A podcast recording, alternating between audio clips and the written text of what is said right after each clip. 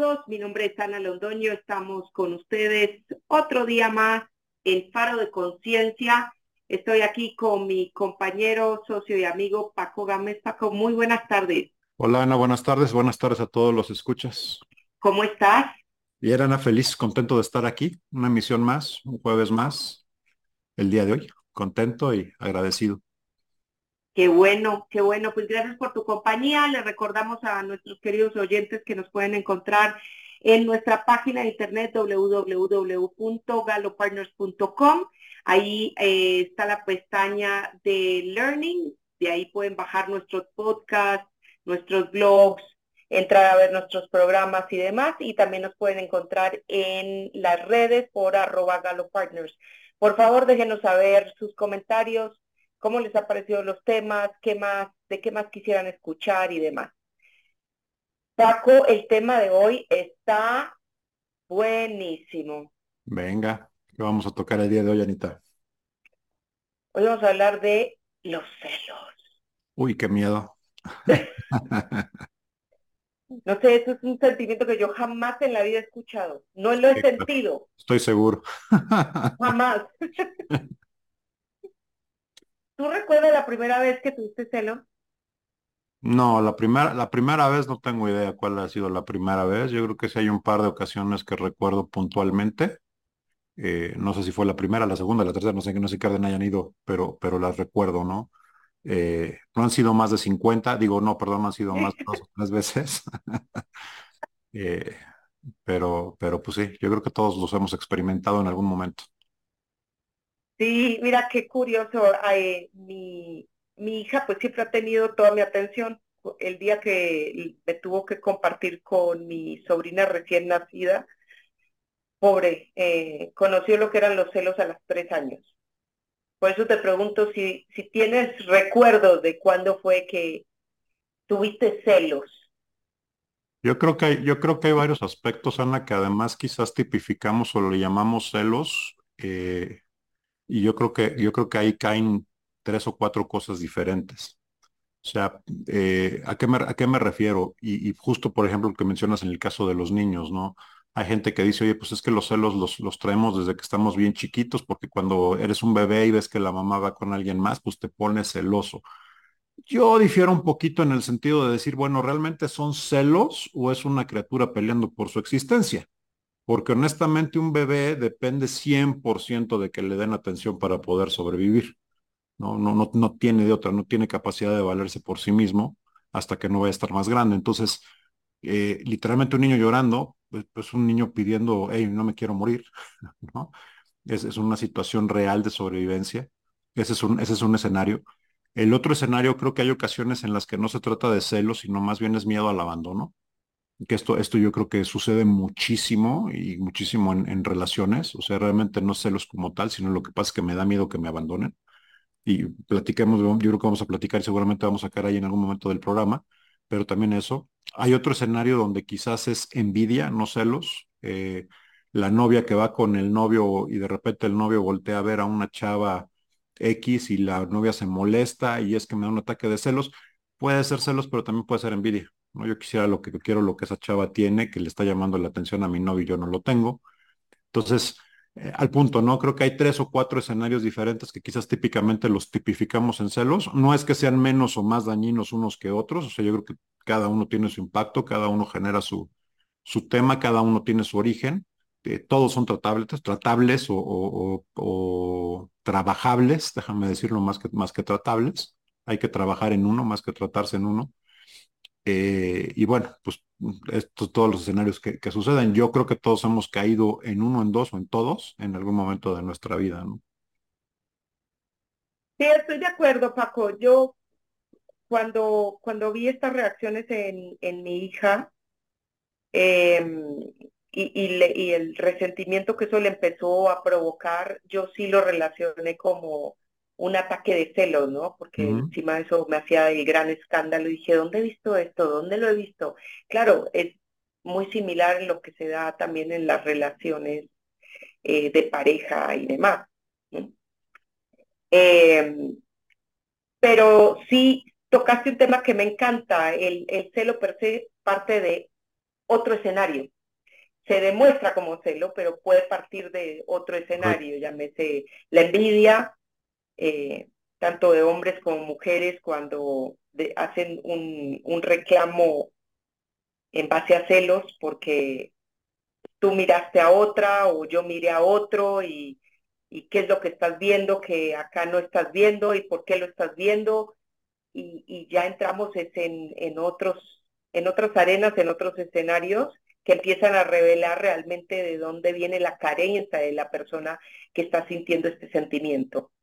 Sí, yo, yo creo, Ana, cuando menos para mí el tema del celo, el celo como tal, los celos tienen dos, creo que dos aspectos, ¿no? O sea, o tocan dos aspectos. Uno es propiedad, o sea, siento que me estás quitando lo que es mío y es mío, entonces no lo presto. No, es mi novio, es mi balón, es mi relación, es mi mamá. Este, hay, hay un tema. Y dos, creo que el otro tema grande detrás de los celos es el tema de la certeza, seguridad. No me encanta la palabra seguridad, yo más bien diría certeza porque tendemos en la mayoría a no poder soportar la, incertidumbre. ¿no? Queremos certeza, queremos saber qué va a pasar, quiero saber que me quieres, quiero saber que te tengo, quiero saber que estás aquí. Y cuando no lo tengo me siento incierto, me siento inseguro, eh, se, torna, se todo torna este tema de, de celos, ¿no? Sí, entonces, y mencionaste uno de los aspectos claves, la inseguridad. Cuando, cuando algo te genera o tú eh, mismo te generas esa inseguridad, pues yo creo que nadie viene y te hace inseguro. A mí no me gusta particularmente la palabra inseguridad, no sé, la, usamos mucho, pero yo creo más en un tema de incertidumbre. ¿Y de qué parto? Pues la seguridad para mí es, es este, un bonito deseo, ¿no? O sea, es algo, que, es algo que no existe. ¿Quién te puede dar seguridad o, cómo puedes encontrar seguridad? Tienes un problema de certeza.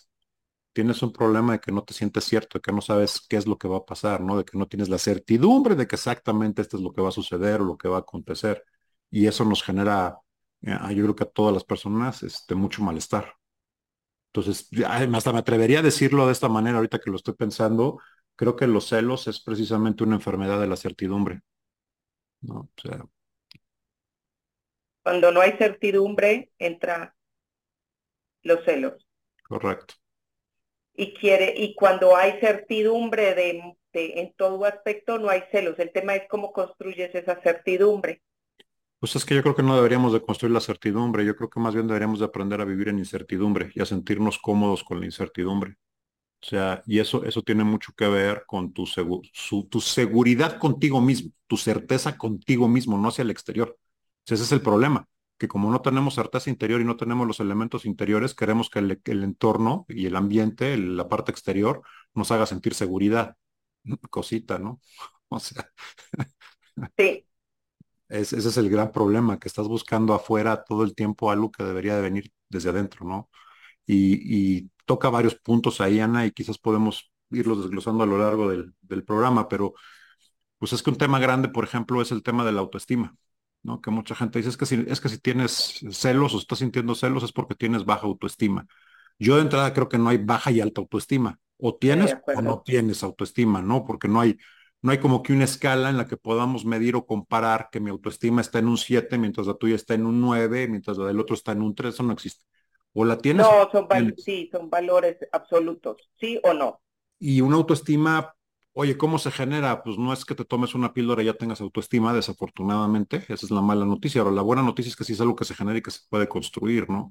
Un, gran elemento, yo creo, en la autoestima, por ejemplo, son los logros que vas teniendo y los logros personales. Yo, yo creo, no soy terapeuta y no estoy, no, no, no me citen en esto, pero mi manera de verlo es, pues es casi como si tuvieras una bolsita de logros y cada vez que vas teniendo un logro le vas echando ahí y cada vez va pesando más esa bolsita y esa bolsita es la autoestima, ¿no? Entonces, quieres construir autoestima y, y quieres la formando, pues puedes empezar poniéndote pequeños retos y pequeñas cosas que te vayan generando esos pequeños logros que vas echándole en la bolsita de poco a poco, ¿no? Y después puedes ir buscando cosas más grandes que echar en la bolsa, triunfos más grandes que echar en la bolsa, pero pues eso es lo que va formando la autoestima. Y yo aquí creo algo que pues lo, lo, manejo yo mucho en la, en la práctica, ¿no? Y que siempre lo creo y, y trato de vivirlo. El éxito deja huellas. Entonces, eh, los éxitos que tú vas teniendo van generando huella, van dejando peso, van dejando eh, ser, em, evidencia de que están sucediendo y eso va construyendo la autoestima también. Entonces, para, casi tip para cuando sientan que no la tienen, pónganse esos pequeños este, retos a lo largo de una semana y van a ver cómo van a terminar la semana sintiéndose totalmente diferentes cuando van teniendo esos éxitos. Sí, Paco, y, me atrevería a ir un paso inclusive más atrás que este, que es, es trabajar en tu identidad, ¿no? Es saber quién eres tú. Correcto. Eh, y, en, y en esa eh, definición de tu identidad o en esa claridad que vas obteniendo ante las preguntas que y, los retos que, que, tú estás proponiendo, eh, pues vamos tomando cierta certeza de quiénes somos, hasta dónde llegamos, dónde comenzamos, cómo transitamos, hasta dónde llegamos. Y, y así esa falta de certeza o comúnmente llamada inseguridad se empieza a desaparecer. ¿Por qué? Porque no estoy buscando allá afuera lo que realmente yo estoy, yo soy aquí adentro. Correcto. Eh, y que detona muchos esos comportamientos que llamamos celos, ¿no? Es que si me deja, es que si se va con otro, es que si me cambia. Cuando tienes la, la certeza en ti mismo, pues si se va, le compro boleto, ¿no? O sea. Pues sí, y es que si se va, es que no era ni siquiera tuyo tampoco. Y si me cambia por otro, pues el que se la queda pierde, ¿no? así es, así es. Y es bien importante eh, pues ya ahí vamos a entrar y quizás más adelante lo podemos hacer en, en un tema de, quién quiero a mi lado y, cómo me estoy relacionando, ¿no? Pero quedándonos en el, en el tema de los celos y, tocando el tema de la certidumbre, eh, cuando tú sabes quién eres, sabes qué quieres y sabes quién quieres a tu lado, pues puedes vivir tu vida con muchísimo más flexibilidad en ciertos aspectos. Y no me refiero a tener tipos de relaciones ni pluriamor, ni poliamor, ni nada de eso, sino flexibilidad contigo mismo, ¿no? Saber ah, de vuelta dónde empieza y dónde termina y que tú no te identificas o, te defines siendo la amiga de, la esposa de, la novia de o el, o el novio de. Totalmente y, así si la persona está o el escenario está o deja de estar, pues tú sigues siendo quien eres. Yo creo que ahí tocas un gran punto, Ana, porque justamente, o sea, lo que mencionábamos, así como la, como no puedes esperar que la certidumbre o la seguridad, y lo pongo entre super comillas, esté afuera, sino tiene que venir de adentro, creo que también es un tema eh, de que esa, esa esa, esa certidumbre, esa certeza, esa fuerza tiene que, tiene que estar en ti 100%, ¿no? Y ese compromiso, porque también nadie, nadie puede dar lo que no tiene, ¿no? De repente es que no, no me está siendo leal, es que no estoy teniendo el compromiso, es que no estoy encontrando parejas que me respeten. Siempre la, la primera pregunta que yo hago es, ¿y cómo te tratas tú? Porque típicamente somos muy infieles con nosotros mismos, somos muy irrespetuosos con nosotros mismos, somos muy desleales y no respetamos nuestros propios límites. Oye, Paco, ¿de qué estás hablando? Eso suena medio raro. Híjole, culturalmente, y sobre todo, por ejemplo, en las sociedades latinas, inclusive, el clásico ejemplo de, tú no quieres salir hoy a, a una fiesta o no quieres ir al bar el día de hoy con tus amigos y te habla la amiga y te dice, ay, no seas payasa, ándale, vamos y tú en tu cabeza ya habías hecho un plan para quedarte acostado porque el día de hoy te quieres quedar acostado porque no quieres saber, pero eres incapaz de decirle a esa persona no voy. Y tantito te insiste y no seas payaso y demás, y ahí vas. Y es una falta de respeto totalmente contigo mismo y con el plan que tú tenías, ¿no? Y ese es un ejemplo chiquito, pero se traduce a un montón de cosas. Si realmente me doy el lugar, realmente me respeto, realmente me cuido, me procuro, sigo y consigo lo que digo que voy a hacer, me honro, honro mi palabra conmigo mismo, ¿no? Y eso Oye, ¿qué, tiene que ver? No, es que tiene un montón que ver. Porque ese trato que te das contigo mismo y esa, esa tolerancia a ese tipo de cosas que tienes contigo mismo es lo que te va a suceder afuera.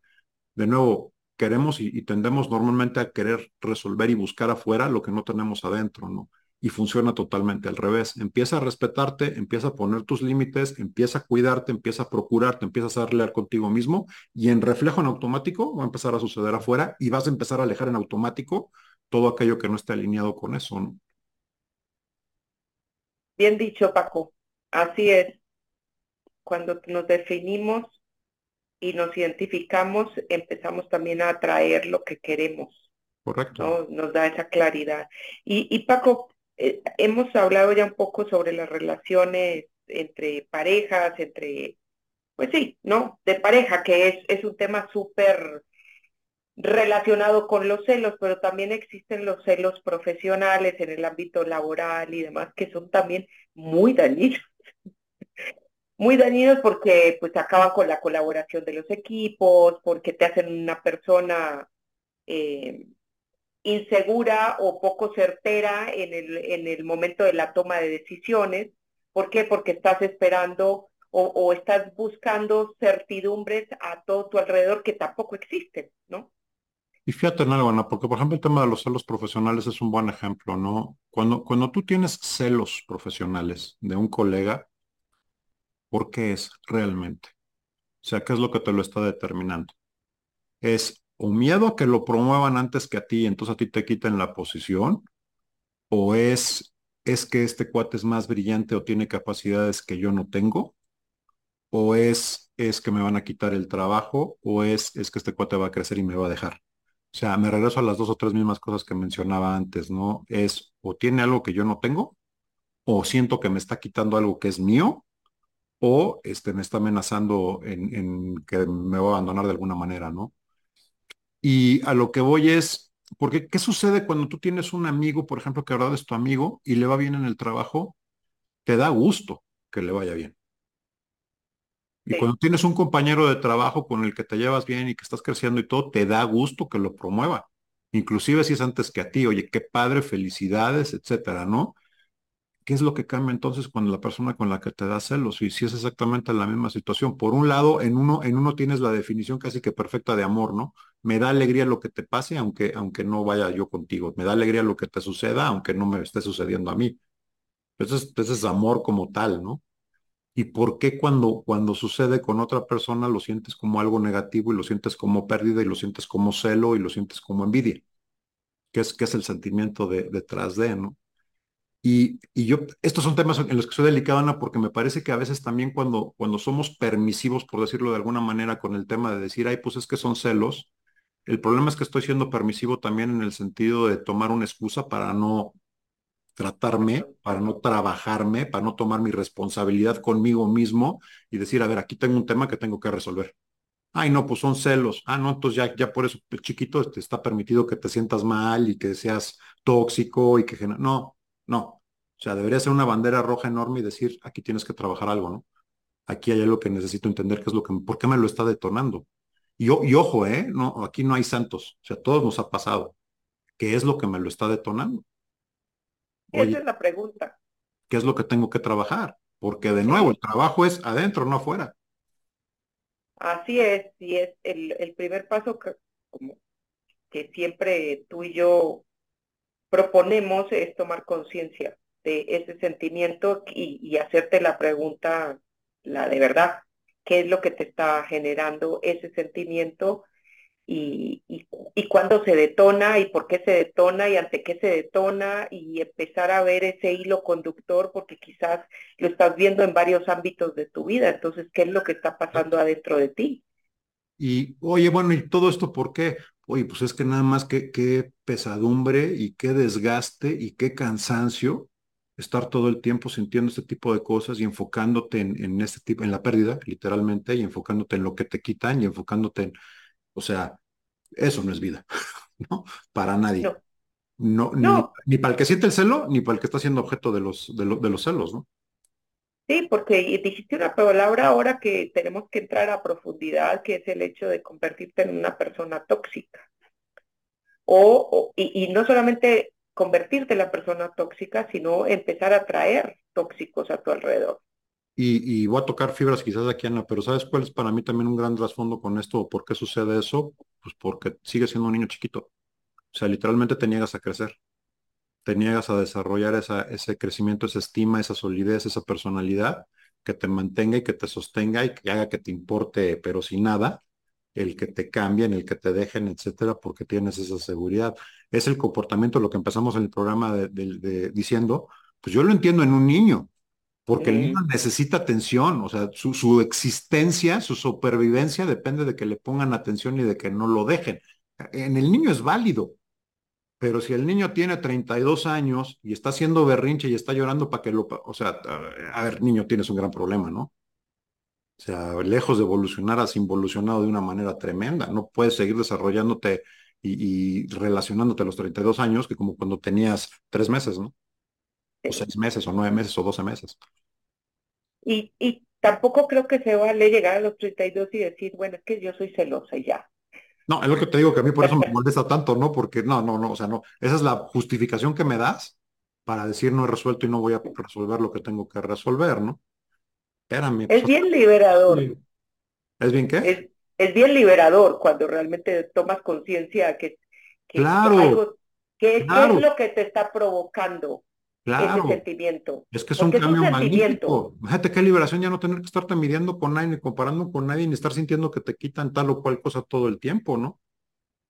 Sí, Paco, ya ahí vuelvo, eh, y hemos tocado esto en varios de nuestros podcasts, porque la verdad es nuestra filosofía de vida. O sea, eh, lo que piensas es lo que sientes. Entonces, ¿qué es lo que estás pensando que te está llevando a sentir esos celos?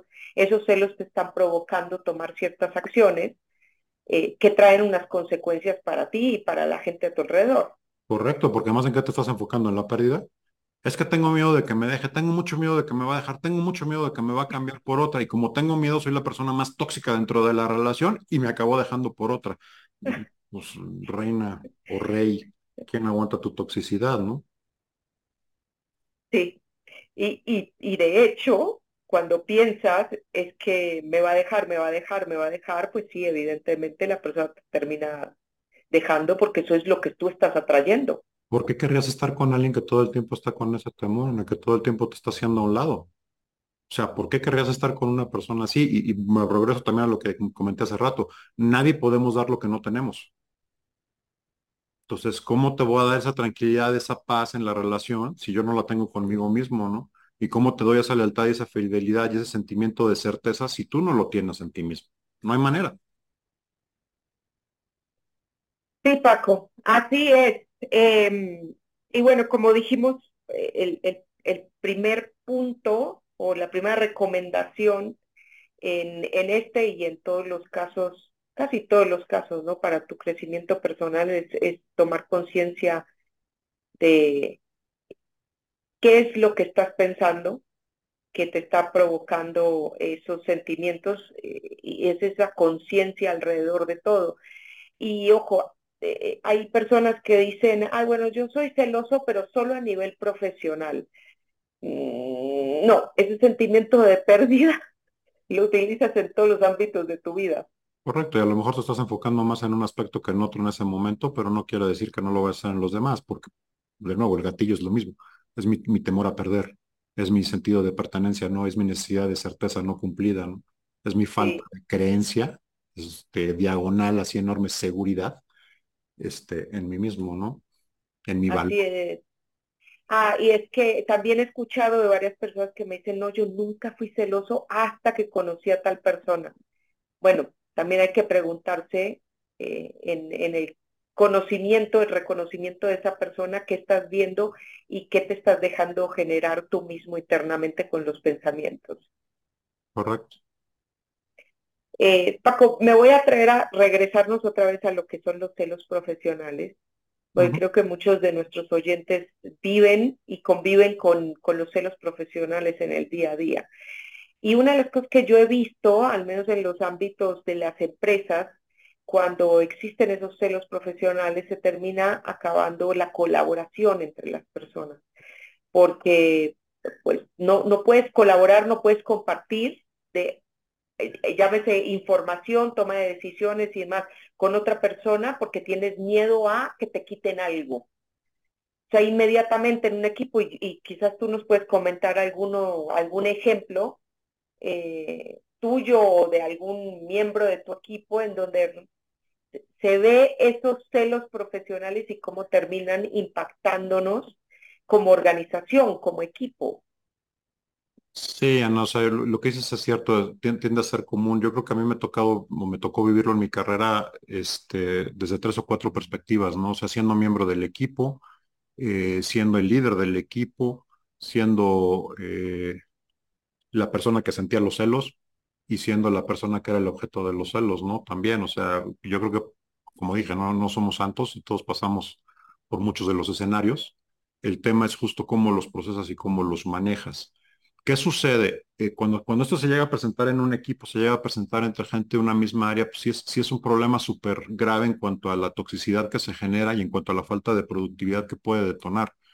Porque lo que sucede típicamente cuando hay este tipo de temas es que empieza a haber eh, envidias, empieza a haber eh, boicots, te meto el pie, no te comparto toda la información, no quiero que tú brilles. y el problema es que a la medida que le estás metiendo el pie al compañero de trabajo, se lo estás metiendo al equipo completo, se lo estás metiendo al líder y te lo estás metiendo tú. O sea que también ese, ese es un tema y eso sucede en muchas cosas, ¿no? Yo, yo lo confieso y lo comento. Cuando a mí me sucedió en algún momento de mi carrera que fue realmente así celos de la otra persona, decir, puta, este, este güey está creciendo más rápido que yo, este, venimos más o menos en el mismo background, el mismo antecedente, con, el mismo, con los mismos tiempos, pero va mucho más acelerado pues el sentimiento incómodo, ¿no? Y fue, fue un tiempo incómodo y un momento incómodo donde me pude haber yo clavado y pude haber hecho eso sumamente tóxico. La verdad es que tuve a Dios gracias, este, pues un, buen mentor que me dio un buen consejo. Y el tema y, donde me hizo tocar fondo así en, en, esa realidad fue decir, a ver, espérate, en vez de estar pensando lo que estás pensando, ¿por qué no te preguntas qué es lo que está haciendo bien, qué es lo que a ti te falta para poder hacer las mismas cosas o qué es lo que tú puedes traer a la mesa que sea comparable? Y cambió todo el panorama, porque en vez justamente de enfocarme en la pérdida y si lo van a promocionar antes que yo, si, si me va a quitar algo, si está brillando más que yo, yo creo que ha sido una de las mancuernas más fuertes que en algún momento de mi carrera hice, ¿no? y, nos convertimos de verdad en, un, en una mancuerna este, tremenda. O sea, éramos parte de un equipo más amplio, pero claramente esa mancuerna movía todo el, todo el equipo. Y entramos en una competencia muy sana. O sea, porque era una competencia no desde el punto de vista de jaja, te gané, sino realmente era una competencia desde el punto de vista, ok, esta me ganaste tú, la que sigue gana, gana este otra, oye, bien jugado, oye, qué bien le jugaste, llegó pasamos de un momento de donde no te comparto nada de información y en donde no te paso y casi casi ya sabes, es mi tarea y no me la copias, a donde, oye, ¿sabes que No seas mala onda, tengo que hacer esta presentación, échale un ojo antes de que la envíe. Oye, ¿te puedo hacer la presentación antes de que, antes de que la haga? ¿Qué le ves? Ah, cámbiale esto, cámbiale. Y entonces se volvió una dinámica tremenda que además permeó al equipo y que pues ha sido uno de los equipos, eh, de los mejores equipos de los que he tenido parte de ser, ¿no? En cuanto al logro, ejecución y, lo que éramos. Éramos un, un, avión, ¿no? Como, como equipo. Entonces, eh, creo que es una manera mucho más constructiva de, de, vivirla y de verlo, ¿no? Me tocó vivirlo del otro lado, siendo yo objeto de los celos, y ese fue un caso complicado porque yo creo que no, no tenía yo los elementos o no tuve los elementos para manejarlo del todo correcto y la otra persona tampoco. Entonces, eso sí acabó de una manera este, pues muy tóxica, muy destructiva, donde le costó el trabajo a uno de los dos y no fue a mí.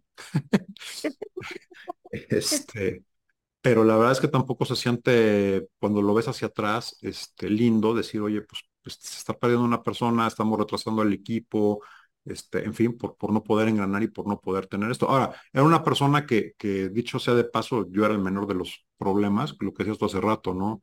el celo conmigo era reflejo de muchos temas personales para él y de una persona que realmente necesitaba eh, pues ir a terapia, ¿no? y, y, trabajar distintas cosas.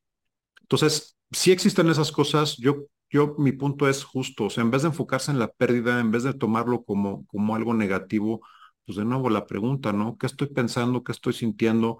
realmente tengo razón de sentirme así, qué es lo que me está faltando, cuál es la oportunidad de aprendizaje que tengo, qué le puedo aprender a esta persona, o sea, qué, qué es lo que tiene que yo no tengo, ¿no? Y, y, cómo puedo, cómo puedo adquirirlo, ¿no? Cómo construyo de esto, porque también es una gran oportunidad de aprendizaje, ¿no? A veces sentimos que esa posición, ese momento de nuestras carreras, es que esta es mi vida completa. No, Rey, este es nada más un escaloncito de una escalera bien larga que, que para aquellos que están pensando en retirarse van a jugar hasta que tengan 65 años y para los que no están pensando en retirarse, la van a jugar hasta que tengan 65 o más años. O sea, y, creemos que yo ahí a mis 30 años, yo ahí a mis 35, yo ahí a mis 40, es que aquí me estoy jugando la vida completa. No, güey, te estás jugando el, trimestre, si, si a lo mucho. ¿No? Para los que trabajamos en empresa corporativa pública, la verdad es que nadie, ni el CEO, sabe si va a vivir más del siguiente trimestre, ¿no? a ver si en el siguiente reporte a bolsa sigo aquí o no sigo aquí. Y esas cosas tú y yo lo vivimos en, corporaciones de, cinco estrellas, que por muy de cinco estrellas que seas, no sabes si el siguiente trimestre se viene una integración, una fusión, un cambio de dirección, alguna cosa de esas, y se siembra el mundo. Entonces, y, no, no es para vivir en el terror, sino al contrario, es precisamente para decir, a ver, espérate, que voy a aprender este trimestre, ¿no? Que, este momento, esta situación ahorita en esta, en esta temporada de mi vida, ahora que me gusta tanto verlo como si fueran temporadas de series de Netflix o de la plataforma de su preferencia, en esta temporada de qué se trata y en esta temporada qué voy a aprender y en esta temporada quiénes son los personajes, ¿no? Y en esta temporada Paco tiene un problema en la oficina con, con un compañero, ok, ¿Qué vamos a hacer con este argumento? ¿Qué quiero hacer con mi película? ¿Qué quiero que mi personaje aprenda, haga o genere? Oye, escuchándote hablar, eh, me surge el, la pregunta de cuál es la relación que hay entre el ego y los celos, porque muchas veces, ¿ves? Yo creo que esto nos da para otro capítulo más en Faro de Conciencia, pero, pero tocando un poco el tema del ego, tanto profesional como personal y demás, y los celos, yo creo que todo, tanto el ego herido como los celos y las reacciones que eso producen en ti eh, vienen de una inseguridad o de una falta de certeza. Déjame tirar un eh, comentario ahí nada más porque, o sea, y esta es definición Paco Gámez, ¿eh? de nuevo, no me citen en esto y no, pero si yo lo aterrizo en esto que estás diciendo, sí, totalmente de acuerdo, porque ¿qué es el ego? O sea, ¿y cuál es cuándo hay problema con el ego? Hay un problema cuando, cuando el ego es yo creo que yo soy la pareja que tengo, yo creo que yo soy el trabajo que tengo, yo creo que yo soy este, la posición que tengo, yo creo que soy eh, la familia que tengo. ¿no? Ese es mi ego hablando, ese es el ego. ¿Y por qué tengo terror de perderlo? Porque creo que soy yo. Creo que si pierdo el trabajo me estoy perdiendo a mí mismo. Creo que si pierdo a la pareja me estoy perdiendo a mí mismo. Entonces, cuando te desapegas de esa parte, desde ese punto de vista del ego, y, no es si es el ego el que está hablando, te plantea totalmente otra perspectiva, ¿no? El, que cambies de trabajo, el que pierdas el trabajo, el que se vaya la novia con otro, o el novio, o el que no te estás perdiendo tú, no, eso no eres tú. Ese es un aspecto nada más, eso es una parte de lo que hay en tu vida, pero ese no eres tú. Y tu valor no es ese. Tu valor no está en función de, eso. Entonces, como dices, puede dar para otro programa, pero, pero también por eso es donde digo que el juego entre ego, autoestima, este, imagen personal y, y autorrespeto, ¿no? Y, el ego, pues es el ego, el ego hablando es esa personita que cree que es dueño de todo lo que está allá afuera y que es lo que está allá afuera, ¿no? qué es lo que está allá afuera. Entonces, eh, en esos problemas que tenemos de ego, y pues todo lo hemos vivido, podemos llegar a ser esos, eh, tener esos comportamientos celosos de, de alguna situación o de alguna persona, en donde pues terminan por dañarte a ti, ¿no? Porque pues esos sentimientos que te generan a ti es, otra vez, volvemos al tema de la pérdida, de la inseguridad, de, de, poner algo, poner nuestro valor en algo externo que no es lo nuestro. Correcto. Entonces, sí estamos de acuerdo, lo, digamos, lo nuestro lo tenemos que proteger, o sea, yo me protejo a mí misma. Eh, de eso soy celosa. Y qué bueno que soy celosa de mí, de mí, de mi espacio, de mi crecimiento, de, de y, en eso yo creo que es el punto positivo de los celos, porque no quiere decir que los celos sean malos. Yo creo que si los enfocáramos en nosotros y no hacia afuera, en ese sentido, o sea, me diera miedo perderme a mí mismo, me, me cuidara a mí mismo, este, me protegiera a mí mismo, claro. este, o el resultado afuera sería totalmente diferente, ¿no? El problema es que lo, queremos aplicar afuera, lo que no hacemos adentro, ¿no? y, lo hemos hablado mucho tú y yo, hay que ser celosos de nuestro tiempo, eh, de, nuestro, de nuestras prioridades. No quiere decir que esto no incluya a las personas que nos rodean, eh, nuestros seres queridos, no, no mucho menos, pero el ejemplo eh, sencillo que tú ponías de, bueno, yo hoy me quiero quedar viendo el streaming de mi preferencia que es Netflix y no quiero salir y me llama alguien y digo, bueno, no, está bien, eh, voy a salir hoy y, me, me relego a mí misma de mis planes y demás, eso es sacarme mi valor, mi valor y no ser celosa de, de mí. Correcto. Entonces yo creo que este, esto de los celos no quiere decir que sean totalmente malos, como tú muy bien mencionaste, cuando los ponemos a jugar a nuestro favor, es una herramienta bien poderosa porque nos protege. Correcto, y te hace hacer crecer. Sí, o sea, lo que te está, para mí lo que te está detonando, lo que, lo que yo como debería tomar ese sentimiento es, ay, esto me está indicando que aquí tengo una oportunidad de crecimiento y tengo una oportunidad de trabajo en mí mismo. Eso es. Es, mi cuerpo levantándome una bandera roja y diciendo, hey, pon atención aquí en lo que tienes que trabajarte, ¿no?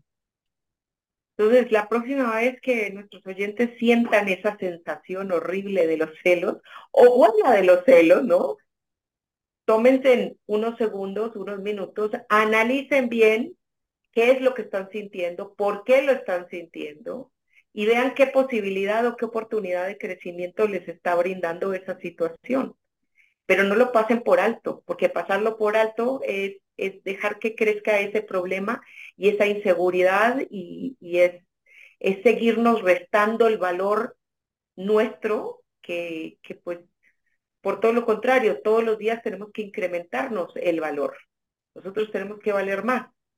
Es perder una oportunidad de aprender y de crecer y de alimentarte a ti mismo a darle esteroides a los monstruos que traes, ¿no? Entonces. Sí, sí. Que esos monstruos ya creo que definimos, vienen desde bien chiquitos. Lo que pasa es que en algún momento los tenemos que conductar. Y esos monstruos siempre van a estar ahí, o sea, es una condición del ser humano. O sea, todos traemos heridas de crecimiento, ¿no? La herida de abandono es un gran condicionamiento de lo que estamos hablando. Me da terror que me abandonen. Pues, ¿quién fue el primero que te abandonó? Y, y este no es un tema para coaching, es un tema para terapia, pero, pero pues todos traemos esos temas, ¿no? Herida de rechazo, todos. Es, es intrínseco al crecimiento, eso no está mal en sí mismo, lo que está mal es no, no, trabajarlo. ¿no? Sí, no trabajarlo. de nuevo, cuando tienes este, tres años de edad, ok, cuando tienes 36, este, por favor, o sea. Por amor a Dios, sí, sí. Por amor a ti mismo. Hay, hay, un tema que no me gustaría que termináramos este capítulo sin, sin tratar, lo que es cuando nuestra mentalidad está más enfocada en la abundancia que en la pérdida, nuestra perspectiva tiende a cambiar mágicamente. Entonces, cada vez que eh, sientan esos celos profesionales, más allá de cuestionarse por qué eh, y, de, y de empezarlos a notar o empezarlos a trabajar y demás, eh, una de las cosas que a mí por lo menos me ha ayudado muchísimo y sobre todo ahora en mi vida de emprendedora, porque pues en la vida emprendedora uno piensa que el mercado es limitado, ¿no? Entonces, si este cliente no es mío, pues lo voy a perder a mi competencia. Y muy por el contrario, o sea, eh, hay una, los recursos son ilimitados en la medida que uno tenga una mentalidad de abundancia. Y eso nos libera también de esa sensación de pérdida, de que alguien me está robando algo, alguien me está quitando algo que es mío. Eh, cuando ya empiezas a ver un mundo infinito allá afuera, sabes que hay para todos. Correcto. Y que ese sentimiento de pérdida pues no necesariamente es lo que tiene que regir tu vida. Sí, el sentimiento de pérdida y el miedo a la pérdida o al abandono viene precisamente por la sensación de escasez, ¿no? De que, no hay para todos. Cuando tú vives desde la ganancia y desde la abundancia, pues hay para dar y para repartir, ¿no? Y entonces en vez de competir, creas, y creas y creas más, y creas para ti, creas para todos. Entonces, totalmente una manera este, diferente de vivir, de ver la vida. ¿no? Pues Paco, con eso creo que estamos llegando ya al final de nuestro programa. Excelente programa el día de hoy. Muchísimas gracias por acompañarme como siempre. Gracias a, gracias a nuestros escuchas y, y pues les recuerdo que nos pueden encontrar en nuestra página de internet www.galopartners.com y en arroba galopartners en las redes sociales. Déjenos saber sus comentarios. Paco, de nuevo, mil gracias. Gracias a ti, Ana, gracias al auditorio, gracias a todos los escuchas. No, excelente resto de la semana, excelente tarde. Vivan, vivan plenamente, vivan intensamente, quiéranse, ámense, ¿no? Y gócense. Saludos.